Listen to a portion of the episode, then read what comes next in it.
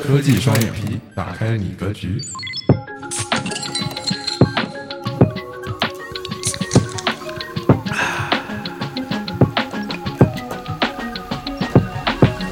大家好，欢迎来到科技双眼皮，呃，我是主持人 Kelly，我是设计师 Rider。为什么我是主持人？我是开发者 Kelly，我是设计师 Rider。Sorry Sorry，废稿了，废稿了。废稿了。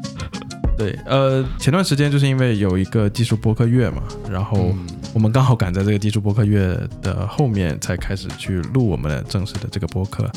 然后就也是挺可惜的。但是我后面看到了这个开源面对面的 Rick，他在 GitHub 上面放了就是有这个飞书的一个二维码链接，然后我好奇的就是加进去了看了一下，然后并且跟 Rick 聊了一下，然后也相当于是我第一次去用飞书这个软件。他自己的 slogan 也是说，先进团队先用飞书，然后对，这次你用飞书下来的话，相对于一直长期用的 Slack，你觉得对比下来，这两个软件是给你有什么样的感觉呢？嗯，就我感觉吧，这个飞书和 Slack，他们虽然可能两个产品不是就是 Apple to Apple，就不是两个一模一样的东西，但是我觉得还是有挺多可比性的。就特别是呃，飞书、Slack，他们都是属于办公，对吧？这个标签比较明确，然后同时又是协同的一个工具，然后你都可以利用这两个不同的工具在上面去跟你的同事去沟通交流，然后开会什么的这一些东西。对，对，所以我感觉的话，目前因为我们公司在用 Slack，也是有我们公司的一个原因的嘛。嗯，对，当初我当时在去所有软件里面去寻找一个最好的一个产品的时候，就是也看了一下飞书、钉钉、企业微信，然后这些嗯大家比较呃大众化的一个在国内的使用的办公产品嘛，嗯，对吧？可能还有 QQ，但这个我就不说了。嗯，所以的话就是说，在这么多国内的一个选择下，我当时还是觉得没有一个能够达到我的那个标准上去了。嗯然后反倒是因为呃，Slack 是我在国外，在美国用了这么久以来用的最顺畅、用的就是最得心应手的一个产品。嗯对，然后就看到现在好像就他们两个，呃，就是如果我们说飞书和 Slack 的话，也是有挺多相同点以及不同点的，所以我们就不如说，哎，我们这一期播客就来聊一聊飞书和 Slack 他们俩的一个对比，这样子。嗯，非常酷了，这个应该是国内和国外两个比较头部的呃办公软件里面的一些对比，对，对，完全是因为现在的话，我觉得在使用了国内这些这么多的办公软件工具以后，就是飞书的确是我感觉在所有里面最出类拔萃的那一个。然后对，然后 Slack 的话，因为我在美国的时候一直在用它，然后所以肯定也会导致我稍微有一点这个 bias，就是会稍微对它比较有偏见，因为我会一直用它嘛，所以我肯定会推荐它。但是我也是会比较就是批判性思维去多多思考一下这个软件它为什么好，我为什么要用它等等这些不同的方面去看。对，所以的话就其实我们这一次可以稍微先从飞书的角度我们来看一下。对，因为我当时用了飞书了以后，就是感觉这个初次的用户体验非常非常的奇怪。嗯哼，因为就是说我我当我第一次登录或者说注册了这个 app 以后，然后它会有很多的这个机器人过来通知轰炸我，就怕你不会用是吧？对，就就很奇怪，它好像是叫飞书助手还是叫什么，然后就过来今天。早上过来跟我说，嘿，你知不知道你可以 X Y Z？然后下午过来跟我说，嘿，你知不知道你可以做这个 A B C D E 什么的？然后就很奇怪，因为作为通知的角度来讲，你不应该去滥用这个通知的一个本性，因为通知就是你需要去知道的一件事情。但是你在提前去做预判，说你觉得我不知道，然后你就推送了给我，说嘿，你可能不知道这个，你现在要不要了解一下这个功能什么的？对我就会感觉非常的有侵入性，就是呃有这样的一个感觉。的确也是，因为飞书发展到现在来说，它已经是一个很在国内来说，已经是一个大而全的办公平台。它有非常多的入口，它有非常多的功能，它是一个就是很庞大的一个类似于平台或者系统级别的产品。所以它在这么多功能和入口在里面的时候，它可能生怕用户在初次用的时候它用不到这个功能，所以它需要做一些可能他们认为的强制推送。然后让让大家觉得啊，我有这个功能，我有这个功能，这个我感觉也是国内一贯的产品会走的一个思路，就是他们喜欢大而全，就是把很多功能都做进去，然后会显得比较臃肿一点。然后他们希望通过更多、更广，然后更多维度的那种大型功能来累积它的产品价值，就是让人觉得啊，我这个什么都可以办得到。就导致说有很多第一次用户进来的时候，他会有很多盲点，他想要急着告诉这些用户我有这些功能，我有这些功能。而我觉得相反于 Slack 来说，它作为一个办公的 IM 软件，它专注在 IM 上面，它成为了一个嗯，我们即时即时沟通还有外部信息的一个聚合的入口。我觉得是它可以。就是有高度的外部集成，然后让别人更好的在使用这个 IM 产品同时，然后再依赖一些高度的应用集成，然后得到一些可能更好的外部信息处理。对，嗯，这这也是我觉得两个产品里面最大的差异。它一个是更专注于 IM 方面，给人更好的 IM 体验，然后专注于 IM；一个是我什么都要给到，然后就就是。你在这里干什么都可以，有这样的产品思路差别，我觉得是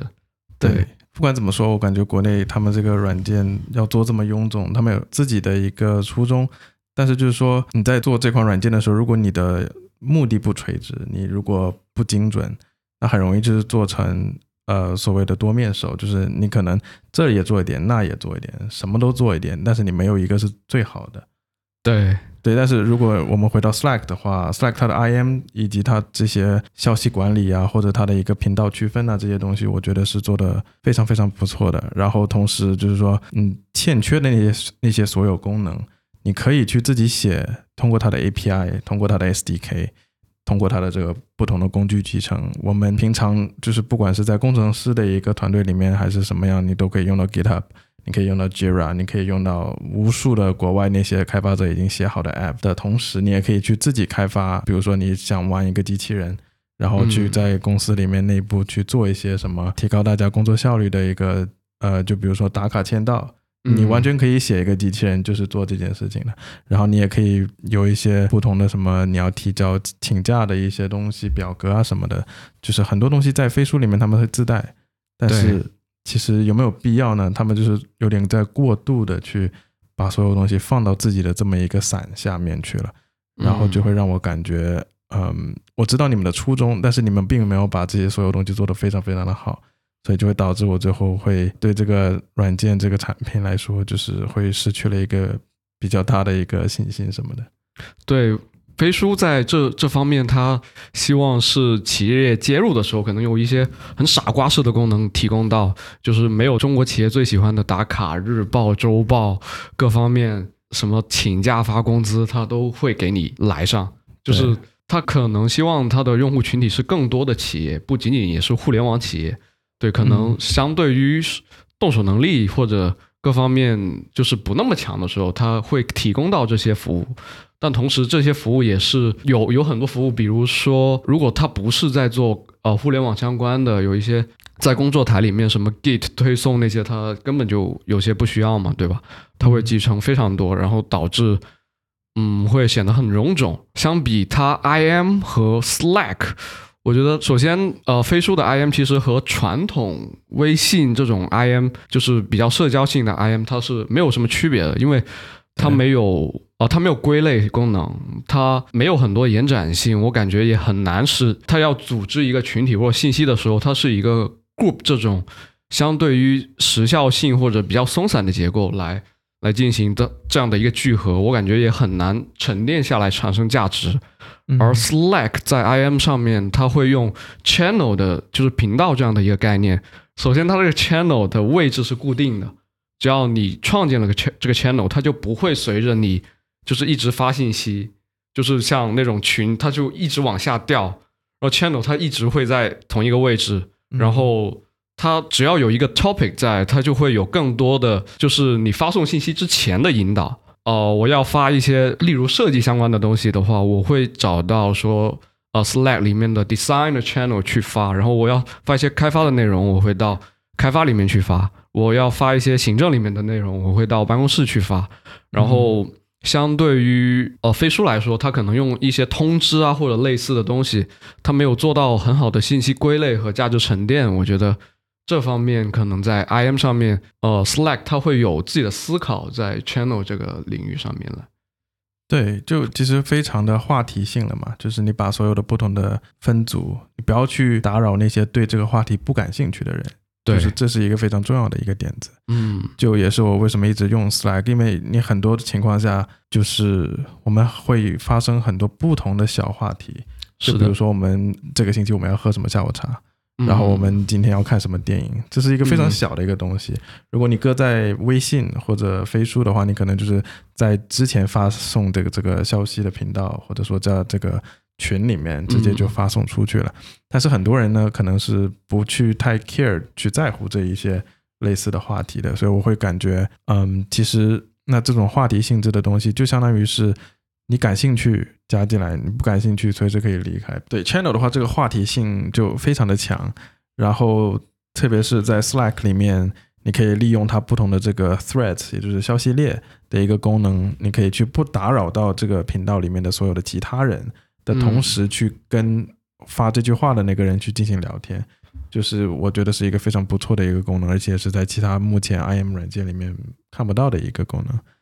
对，就像这些的话，我感觉对于我来说，如果我在一个群里面，然后你不断的发一些我不感兴趣的东西。那这个时候可能就会，我的大脑会形成一个意识，就是说我想 unsubscribe，我想取消订阅你们在发的这些东西，你们去到别的频道，我不我不 care 这些东西，嗯，对，但是你没办法这样子做，然后所以在 Slack 里面的话，主要。就是工作区的管理者，他有足够强的这个话题的意识，他看到了 OK，比如说我们在设计师的频道里面发了一堆代码的东西，那这个时候就应该去跟发的这个人聊聊天。你说，呃，我们这些可能跟设计师不相关的东西，我们不要放在这里，然后我们要放到一个比如说开发者的频道。嗯对，然后我们开发者看开发者的一些东西，设计师看设计师的一些东西，所以就是我们足够的分离化我们不同的话题，这样子可以更好的高效利用我们的这个办公系统软件，而不会让大家总是看到哦这里有个 notification，这里有个通知，那里有个通知，然后我这上班上一天下来就全都是看各种各样的通知去了，然后我不应该只看到我感兴趣或者我关注的那一个点，比如说老板找我了，那。或者呃，我的同事需要我的帮助什么的，像这些情况，我觉得你是必须得要立马了解到的。但是其他情况，如果你只是谁谁谁分享了一个什么笑话链接什么的，你完全可以说我晚点再看，对吧？像这种情况，你就可以作为一个未读的标志存在一个频道的那个状态，然后等你下班的时候，你再回去点进去看，还是怎么样的？对我感觉这是一个 Slack 做的比较好的一个地方。的确是，然后同时。就是如果从一般我们之前的 IM 来说，他们都喜欢，就是这个群组的组织是几个人构成，然后几个就像你说的，这几个人可能会聊不同的话题，其实在里面可能发很多有些人不感兴趣的东西，然后他在那里可能也就是不回也不好或者怎么样，就会造成负担。如果这个分类也能很好的避免了这些事情，从这方面来说，对。对，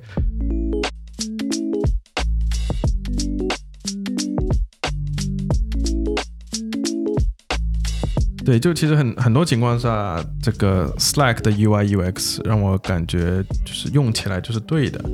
我也不是很确定具体怎么说到这个点子上，但是就是说，呃，从 UI 的角度来说，它没有过度的去做一些特别 fancy 啊，特别就是动画这个那个的，然后它同时也是比较简洁的一个有可高定制化的一个界面，你可以去把它的侧边栏换成你想要的颜色，嗯，可以跟你的这个工作区的一个 logo 的颜色进行匹配，嗯，然后同时它也支持不同的所谓的色盲模式啊，还是什么的，就你可以看到他们在。这些设计的背后有很多的逻辑性，而且也是想照顾到所有人。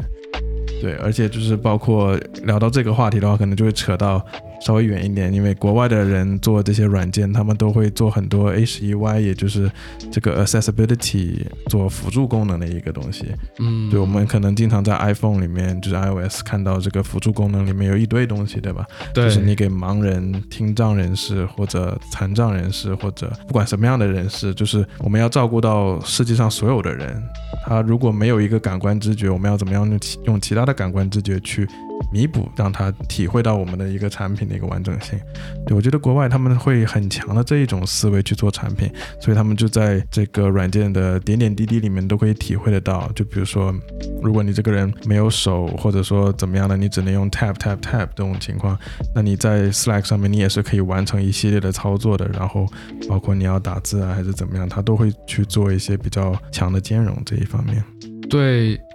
首先我在飞书也。的确没有看到关于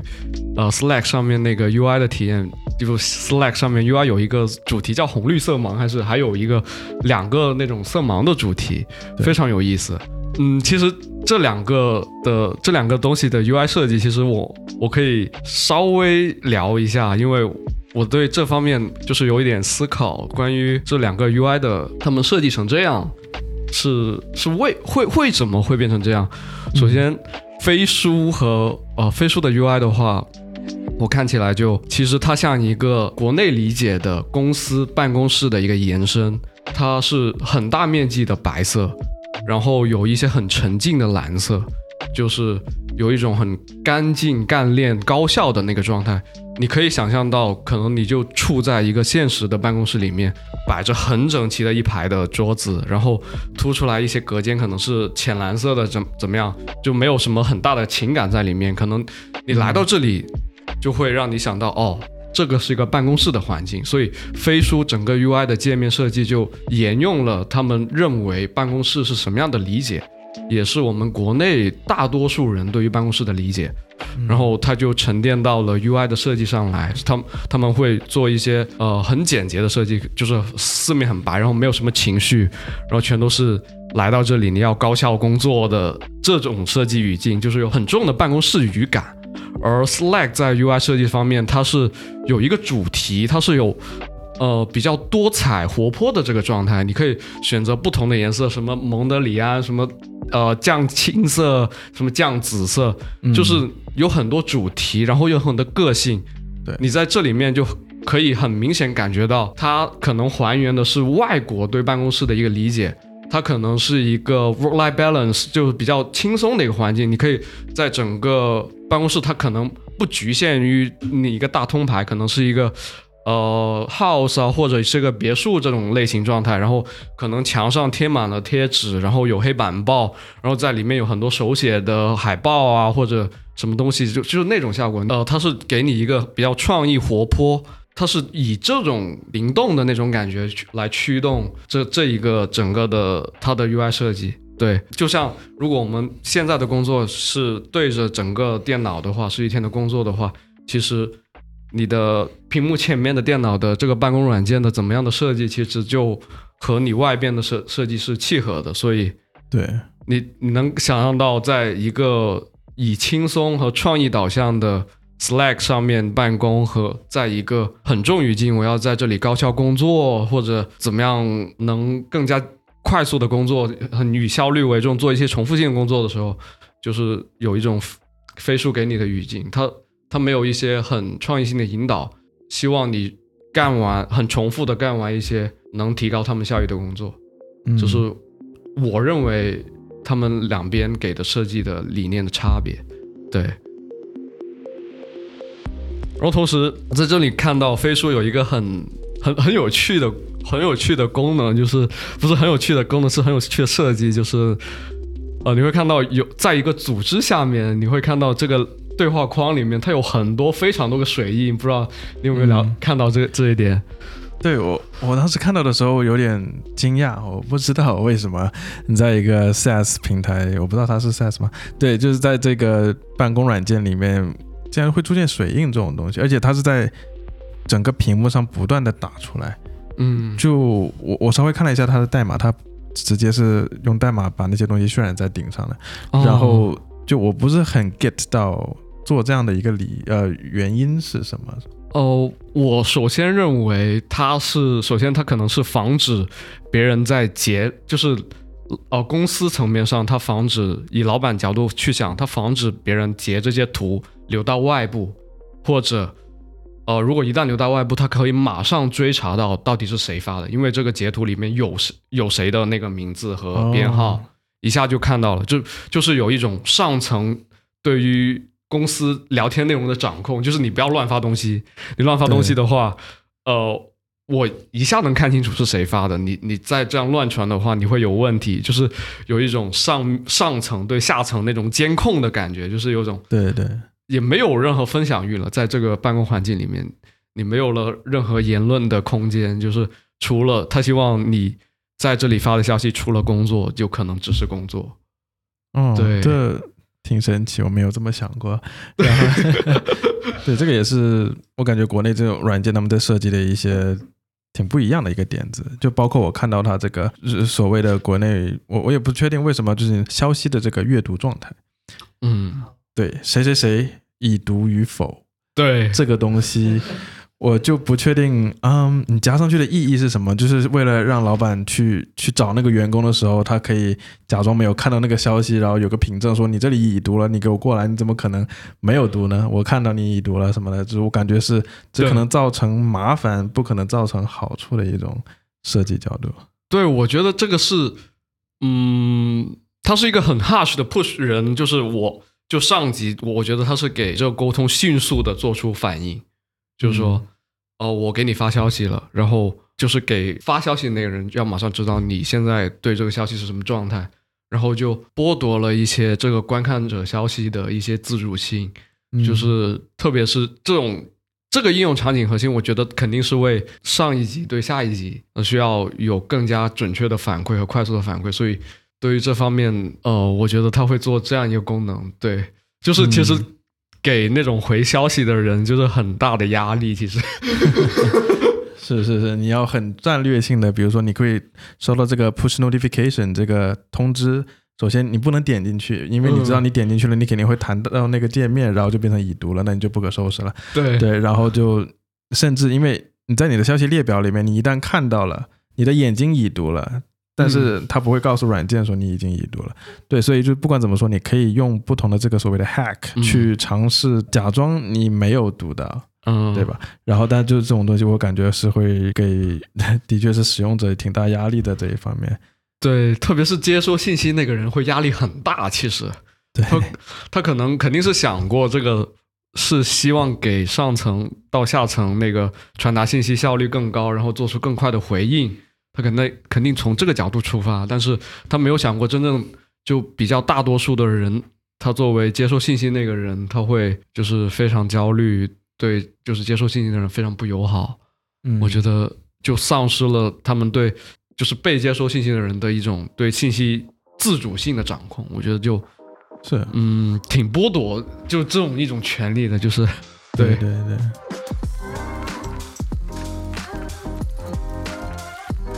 就其实同时的话，我也看到飞书它这个不同的工具的一个耦合度非常非常的高，嗯因为就是你在它有个叫什么办公区还是工作区，工作台好像、哦、工作台，对，这个我名字都记不得。这个工作台，然后在这里面的话，你有各种各样的所谓的打引号的这个 app，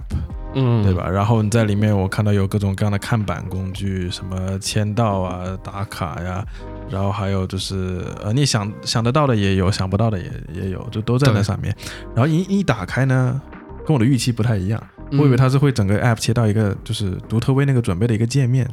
但是它没有，它打开一个窗口，呃，对，它是它是打开一个标签页，哦，就打开了一个网页，嗯，对，对吧？它这个网页只不过是经过了飞书自己的这个 client 这个客户端去封装了一层，让你感觉不到这是个网页，但是你嗯骗不了我这种做网页网站开发的人。对我我知道你是肯定在用 Web 的这个网页去做请求，然后同时我也看得到，就是整个东西其实就是一个用网网页的这些技术去搭建出来的，就会感觉到，嗯，你在偷懒。嗯哼对吧？我们做这么多功能，OK，我们我们照我们叫我们的所有团队过来，OK，我们怎么样最快的去把这些功能做出来？哦，嗯那跨平台网做个网页端呗，那就可以这么解决了。就感觉他们没有觉得哦，那我们如果要做这个功能那个功能，我们是要花多点时间把这个功能做好做善，就是把它做到比较精致的一个状态。他们就可能最后没有选择这样子去走，就变成了各种各样的开一个标签页，你就把飞书最后变成了一个 Chrome 浏览器。对对，就会让我感觉你们在做什么。他他这一点，我感觉和就是微信、抖音他们这种垄断，他们希望把这个东西给垄断到自己的那个地方是有，呃，就就是这种产品，他们喜欢把在这个巨头里面，他们喜欢做垄断的事情。我觉得是这样来分析他们的这个行为，因为在 Slack 上面，他会很开放的接入很多优秀软件的 API，比如说可以它可以接入 Figma。然后 Figma 里面，只要你呃和这个做一个很简单的登录授权之之后，你就可以在 Slack 上面收到很精确的评论的信息，还有它那个定位位置。然后你可以直接点击那个，可以直接到 Figma 上面来。然后比如说 Linear，它可以直接有项目推送的新的更新，它直接有 Linear 机器人可以直接推推送过来。和 Google 和 Git，对吧？Git 他这这边发了一些什么内容修改，他在 Slack 上面你马上可以过来，然后和 Notion 之类也是一样的。它和许多优秀的产品，它是一种很欢迎合作的一个姿态，就是对大家在共赢嘛。对他他在共赢，就希望大家都做好的产品，给大家用户带来更好的体验。然后在可能在飞书上面，他希望说我集成更多的功能，你就不要去用别的了，就算。可能我会做很多同质化的功能，或者可能我会 做一些没有那么完善的体验，但是我是我是马上需要把这个东西圈进来，圈进来，然后你在我这里使用东西，就就希望我能垄断所有你的使用行为，在这个里面，它甚至会有它它包括到什么财务，包括到一些项目管理，它里面都会有。对对，但是。嗯，它会导致感觉它这个产品就是我我看来，如果你在手机端打开的话，你会感觉非常非常重，就是就是负担很大，就是你打开它你就进入了办公室的那种感觉。对对对，嗯。钉钉是另外一个话题，那就是更加重。钉钉那那个是打开之后，你是进入到了一个非常混乱，然后压力巨大的办公室。你进到了一个办公元宇宙，这样。对对对对对对 对。OK，其实我们聊了这么多飞书，对，其实我现在也想说一说 Slack 的一些功能，嗯，就包括它最近也不是最近，就是所有功能里面它。最近出的那一个，就是叫 Huddle，也就是叫抱团的一个功能。嗯，对，这个功能完全呃，我也不会刻意的帮他去说好话什么，他就是在抄 Discord，对吧？Discord 它它里面的这个不同的 Voice Channel，就是这个声音频道的这个东西的一个概念一直存在。而且 Discord 当时这么火这么热，就是因为大家可以快速的在一个休息室里面，就好像大家一起聊天，可以。呃，互相直播你的玩的游戏，或者你在就是游戏内的一个聊天语音的一个东西，嗯，对，是做的非常非常的好的。然后后来可能就是 Slack 也看到了这一个需求吧，相当于很多人希望，就是有的时候如果你大家全在视频会议聊天，压力会有点大，对，对你就会感觉到 OK，我们现在是在一个比较拘谨的状态，对，就没有放松的那种感觉，对，所以后来。就我们 Elon Musk 推的那个 Clubhouse 这个东西也是做了类似的事情嘛，它是用音频去传播一个大家比较放松，就好像面对面在聊天的一个这种感觉。嗯，然后在 Discord 上面，它其实一直都有这个功能，然后 Slack 看到不错哦，那我们也把它带过来，给它改个名字，抱团，这样子你在每一个不同的 Slack 频道里面可以快速发起一个抱团，就是，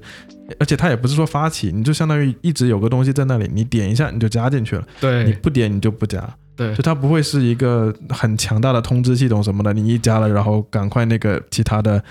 频道的人都会收到一个通知说，哦，有人加入了这个抱团，你要不要赶紧来加入？他不会，而是你加入的人，哦，我想找谁聊聊天，我发送个邀请，叫他过来加入一下，就好像连线了一下。对，这这个就很强，它其实这个语境有点像，这个抱团有点像，呃，一个人在你隔壁的工位或者怎么样跟你说了一声，嘿，呃。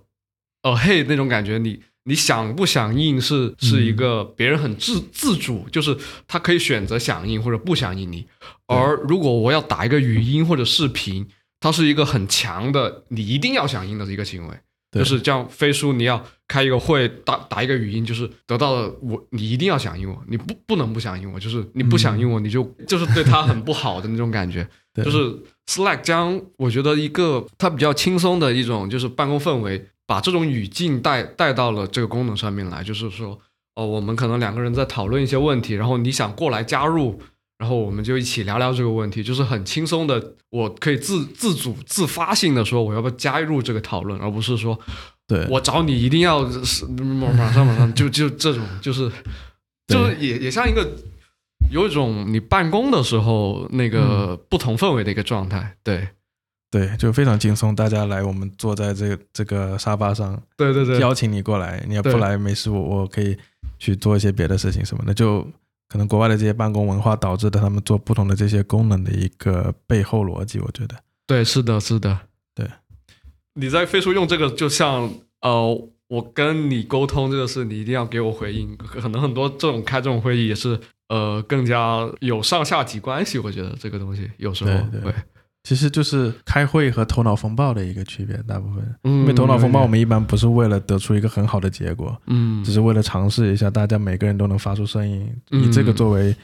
原则去所谓的打引号的开会，但它其实是一个比较轻松的会。对对，但是如果你一说开会什么的，可能就会感觉哦，我们是一定要，比如说呃，会议议程，会议做完总结，然后我们要做什么 A B C D E 这样子，对。产出一点沉淀什么样的。是的，是的，所以就是头脑风暴，有的时候就是可以大家就是你可以放松，你可以随随便便的哦，大家说了一个点子，你可以硬核，你可以哦说，那我觉得这样子会不会更好？就是大家都可以投入到你的一个就是积极的工作当中去。是的，是的，对。对，它整个语境环境就很轻松，这个功能做的，嗯。对，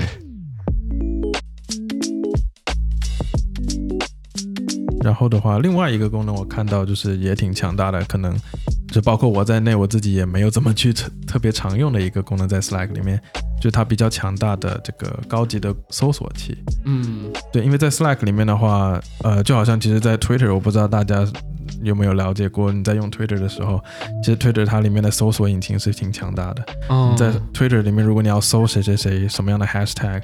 就是比如说你要过滤什么时间段他发的什么推，或者他的是转推还是什么样的不同的媒体的那个那个形式，都可以去过滤。只不过 Twitter 从来没有很显示的去告诉过你，你要自己去在里面尝试过。就 Slack 也是有类似的这种操作，你可以比如说我去年跟谁谁谁发了一个消息，我很想找出来，但是我不记得具体时间是什么，然后里面可能有一个关键字你是记得的，然后你可以嗯快速进去把这些所有的查询的这个条件放进去，然后它就会很快的给你一个结果出来，然后你可以跳转到那个信息，看到所有的那些聊天记录，而且就非常非常快的一个响应，就帮助过我很多次。就是特别是我想去快速找到我之前聊过的一个话题，或者发给谁谁谁的一个文件什么的，我想快速的再找回来，就也是非常非常方便的一个功能。我我记得 Slack，我在 Wikipedia 里面看它对自己的一个定义，好像叫什么搜索，呃，它那个英文翻译叫什么？它是一个，它这个是一个组合词，searchable log of all conversation and knowledge，就是它它是这这样一个的一个缩略词，它所以 searchable 是它的一个很核心的一个功能。哦，，对，所以相对于就是他可能对于这个来说，他认为就是对话当中产生的一些比较轻松氛围里面产生的价值，它是值得去呃很容易归类找出的，而不是可能说在呃飞书这样分得很开，说 I am。可能很难产生一些就是沉淀的价值，我们一定要回到文档里面来。然后 Slack 它是、无论是那个 thread 和这个这个 searchable，还有这个 channel，它其实都是给就是在很轻松的一个谈话语境里面，帮你更好的沉淀去信息，沉淀住信息，寻找这个信息，然后在一个轻松范围里面找到可能你灵光一闪那种有价值的信息，然后不像在飞书上面可能。I M 的情况之下，那些信息会很混乱，然后你一定要做一个非常严肃的一个行为，我要去文档里面把一个个就是拼命在这想，然后我把这个信息写下来，就很重的一个场景。它是在一个中间的场景里面，让这个让这个信息产生且变成一个 knowledge。我感觉这也是它的一个产品的那个一个逻辑，对。一个很重要的核心，我觉得是的，是因为我们平常聊天的时候，在 Slack 里面很少会说哦，我们现在就是在工作的一个状态，我们就是很随意的随便发发什么东西。但是没想到有些东西我们是会要去追溯到的一个情况。然后当你想用到的时候，Slack 就有这个比较强大的搜索功能，去帮助你去。快速的查找到你想要的这个消息。对，比如有些时候你在 Twitter 上面分享给我一些很好的设计，对吧？嗯。然后我觉得这个很好。然后如果我有一天想起来啊，这个这个我很想做出这种效果，或者参考一下，我可以在 Slack 上面呃直接去搜索或者找到这种有价值的信息。对。我觉得就是你在 Facebook 或者在任何办公软件都。都首先分享的一步就很难迈出了，就是 也没有人会在在一个设在一个工作环境里面分享一个这种说设设计很好的东西，然后就嗯，所以它也是个创意，就是帮你找回创意或者创意迸发，然后寻找的一个东西。对，这感觉就很好，就是完全没错。对对对对对。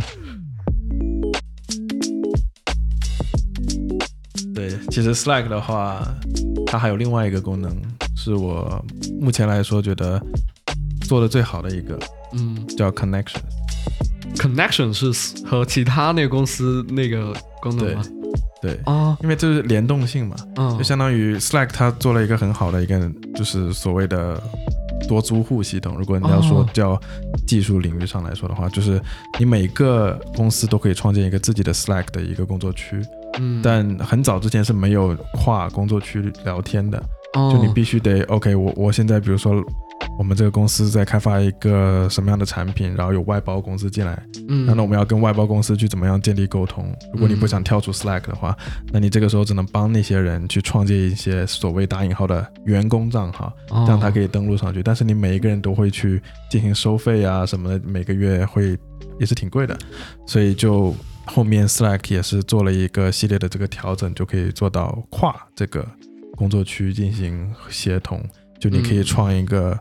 呃跨工作区的频道，然后在频道里面有不同的工作区的人，然后大家可以在里面去讨论一些合作的东西啊，或者项目的东西啊，什么都可以，文件啊什么的，就正常你怎么用 Slack，你就怎么样可以去跟其他公司的人去用 Slack，就也是在做一个内推系统，就好像。一个生态一样，OK，我们公司用 Slack，哦，你们公司也用 Slack，那我们可以牵一个线，然后在这个 Slack 里面创一个共同的频道，这样子大家有什么可以放在那里面一个更好的呃管理以及沟通，会降低很大的一个成本在这一边。嗯，的确是这个开放的感觉，就听起来就很好。对对，的确，他可能在价值层面上他们会有就是不同的选择。对，The Connection 就。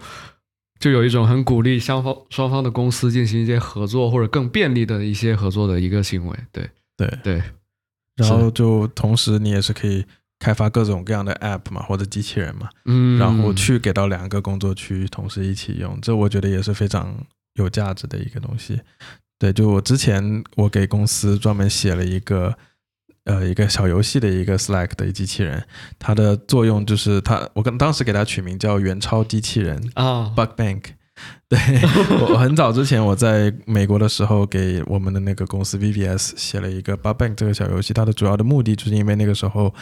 COVID nineteen 这个疫情来了，嗯，然后大家全都是 Work from Home 在家办公了，嗯，然后怎么办？那大家可能都所谓的呃，每天容易。兴奋不起来，因为你少了一份就是面对面的一个沟通。然后当时我就想了一下，包括美国政府也在发这个东西叫 stimulus，就是会给每家每户一一人一个一千刀的钞票，就相当于去去辅助一下美国的每家每户。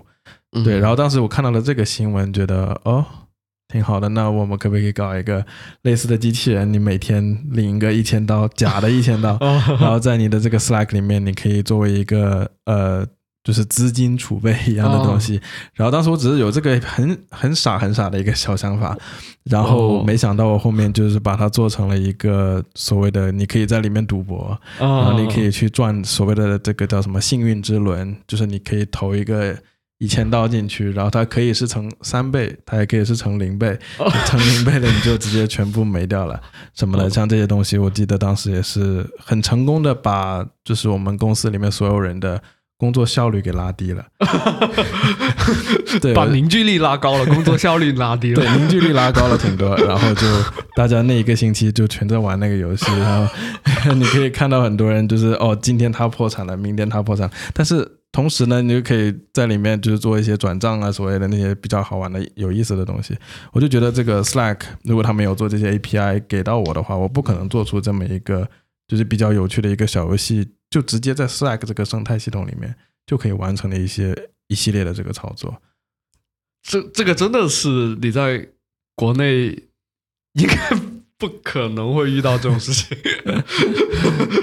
对 对，而且就是要不然，老板看到这种事情可能会找你聊天的。对，可能员工也没有心思去做这种事情。对，可能你面对呃整个界面也是白的，四面墙也是白的，一排那个东西都是这样子的，你也没有创造力去任何做这种事情。对对，整个这么严肃的办公环境，你绝对催生不出来这么这么有趣的事情。对。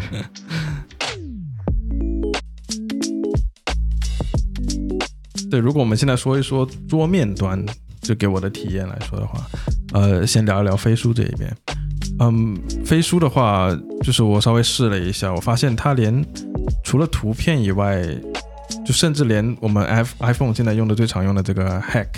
呃，H E I C 格式嘛，存储这个图片会有四五 MB 左右嘛。然后我们现在用 Slack 直接去发送给别人，它 Hack 模式也可以同时去进行预览。嗯，就他也会做一个，就是先低质量的帮你去做一个预加载，然后再给你把高质量的图片加载出来，等等的这一些就是预览的一个系统。我发现飞书没有做，它直接就是告诉你这个文件的名称，这个文件的类型，好，你要不要下载下来？哦，那就就这样子了。对，就给我感觉好像你发过来的一个所有的文件，我最后就只能在上面去下载下来到本地去查看，而不能全部在飞书里面。云端里面，对，在云端里面可以直接进行查看一个这个操作，就会产生一个断层，对吧？我要看你发过来的东西，我全都得在我本地打开才能看到，而不是我直接在聊天的时候，我直接看到你没有去失交这个聊天的界面，我还知道我在干什么。对，也对，这个叫延续性割裂的那种感觉，就像，对。就像你一个窗口突然 pop up 出来，你那个东西就断掉了，就这个流的就断掉了。很对，这个嗯，对。然后在 Slack 这一边呢，就是说，呃，我现在发现我发 podcast 这个音频一个很长的文件，它在手机端。的时候，它会展示一个音波纹的一个东西，然后你可以快速的去拖拽，呃，你想要播到哪里。然后在呃桌面端呢，你就是看到一个拖杆的一个比较正常的这些播放器，就可以看到 Slack 它完全可以没有必要去做的很多的一些事情，它就自己封装了一套这个音频播放器，它有个自己的视频播放器，然后你都可以去呃快速的下载这些文件去进行本地存储啊，还是什么的，就。我觉得他是真的会在为用户去着想这一方面。那的确，就是 IM 层面上，Slack 可能的确在这方面做的更加深入。对于相对于飞书来说，对，对，它非常非常的便利。它这种可能做出来，你就是这个用户体验的差别其实很细微，就是很细微，但是可能工程中工程量并不少，就投入和产出比它。不太成正比，我是这样认为的。就是对你无论怎么打开方式，你能打开就行了。就是对，又不是不能用，对吧？你你你可以用了，其实用的也不差。但是他们可能这个产品价值上面，他们会嗯希望说给到用户更好的呃更好的体验。他给那种突破瓶颈一样，就是你要付出更多的努力，更多的投入成本。然后收回可能就那么一点点，那可能也可以从一一方面说明，Slack 在 IM 这个层面上已经就挖的挺深的了，对，对对。然后就是说我看到飞书跟其他国内的这个软件都有个很相同的点，就是它也有截图功能。哦，就我我不知道啊，就是为什么现在国内的软件，你只要放在这个呃桌面端。就一定要自带一个截图的功能呢？截图应该很便利吧？对，我我知道，就是你的产品逻辑背后就好像是说，嗯，这不应该是你管的一个事情。嗯就用户应该有他自己的截图的工具，因为现在呃，这个 macOS、Windows 还还是什么的，他们都有系统自带的截图工具。对，对我知道他们想做一个更快捷的功能，但是就是说从这个产品逻辑的背后，你应不应该做截图的功能？这是你这个软件应该就是所去负责的一个地方。我这这会让我嗯感觉可能不太应该负责的一个地方。嗯对，要不然我也不会在国外的 Discord、Slack 用的其他的这些这么多 App 里面，为什么他们不去做截图功能？嗯对我也是稍微想到，好像的确是有这么个情况出现。嗯，他们可能希望给到用户更多功能，我这是我能想到的。然后我最奇怪的一点是，为什么他那些在组织里面对话框都有水印了，他给个截图功能是干嘛用的？我操！他他只能截取截取那个对话框以外的东西吗？然后他在分享截图的时候，那打开一个软件，对吧？然后点他那个截图，已经占据了屏幕很大一个版面，然后对，你还鼓励他截截取截图外之外的东西，我就感觉哇，好好奇怪，这样听起来。对这个这个 UX 角度来说，的确也是你打开了这个这么大的一个占比的一个窗口，然后你再去点截图工具，除非你说你这个截图工具做了一个自动隐藏什么的，嗯，但是就是说的确会挺奇怪的。然后他明明这个对话框是不鼓励你截图的，然后嗯你做了一个 可以截取外面的工具，那的确是有点，对嗯，就说做这个功能可能它有价值，但是他没有很好的去思考这方面，他别人都做，他做了，我也不知道。就因为 QQ 做了，然后微信也得做，然后微信做了，然后你飞书也得做，钉钉也得做，做全都得做。加上特别是那个 QQ 嘛，以前很小的时候，就是 QQ QQ 可以截图，就每个人都嗯想到截图的时候就去 QQ 截个图，可能也成为了一种可能 IAM 里面带有截图功能的一个他们所国内产品的一个认知吧，可能是对你这个认知一旦定下来了，就很难很难改了。对，是。是的，是的，对，然后这里就让我想到，可能有点跑题，但是就是说，呃，所谓的 IM 这里面就是更加侵入性的一个功能嘛，就是 QQ 我记得很搞笑，窗口抖动，哦，对吧？你呃谁不不理你了，嗯你赶紧抖一下他，对吧？然后对方。就玩着游戏还是怎么样，突然间被你抖一下，然后你就没办法，直接弹出来，就也是挺无语的。这个这个好童年啊，这个功能。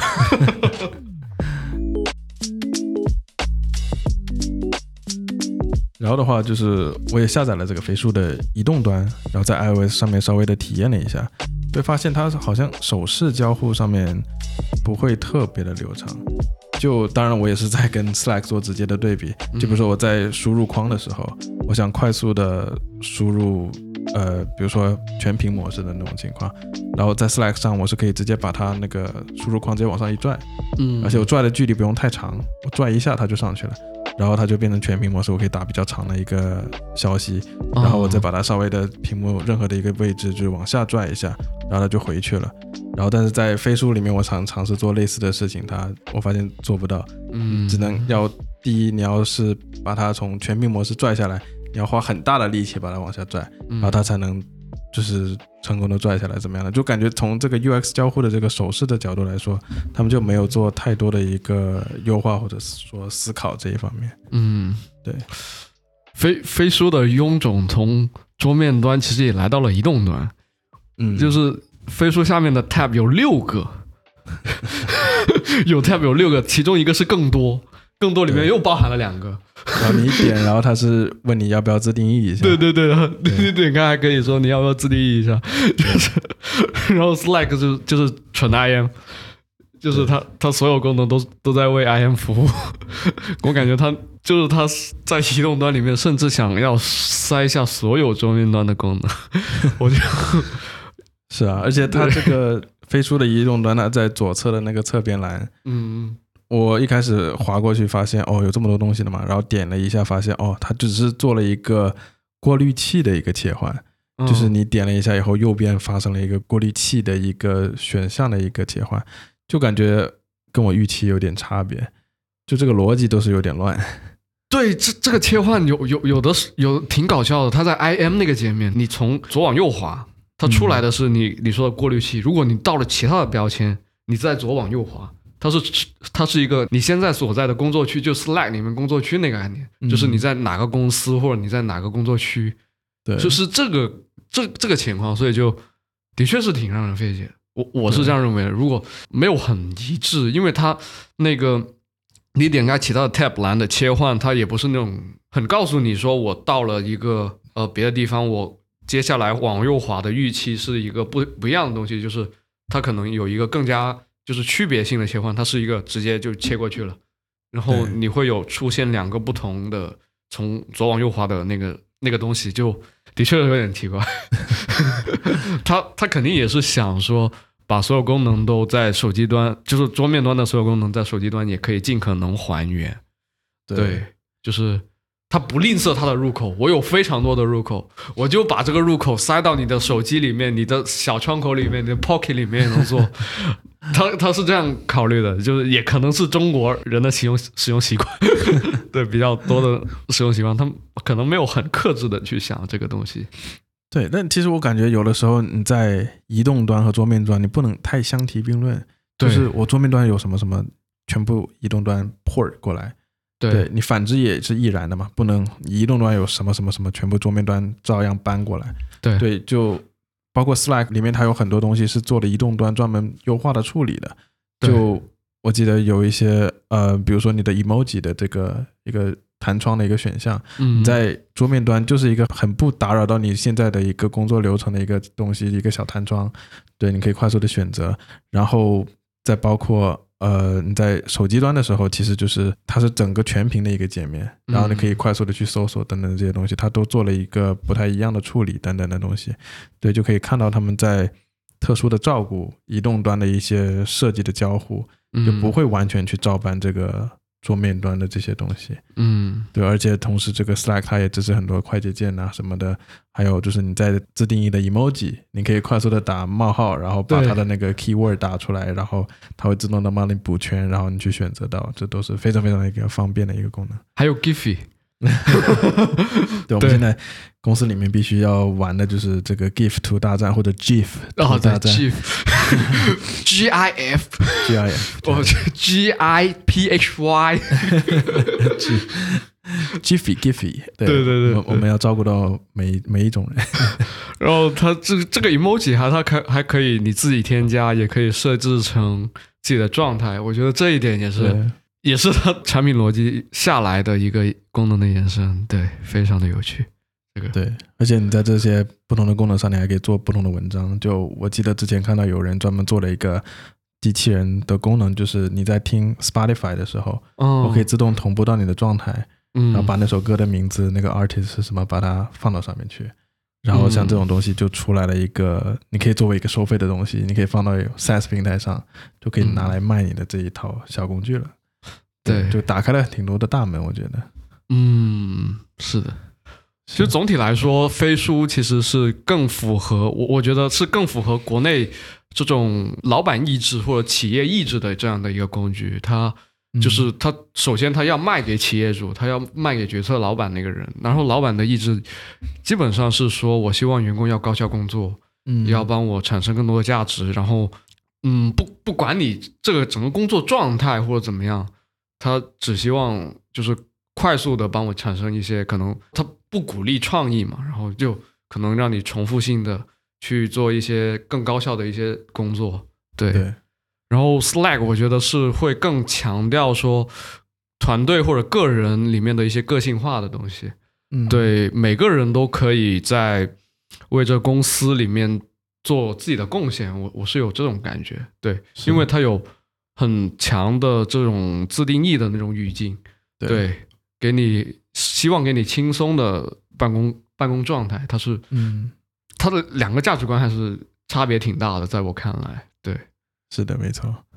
所以我们最后，呃，我自己的公司，所以是选择了 Slack，很大的一个原因就是因为它的这个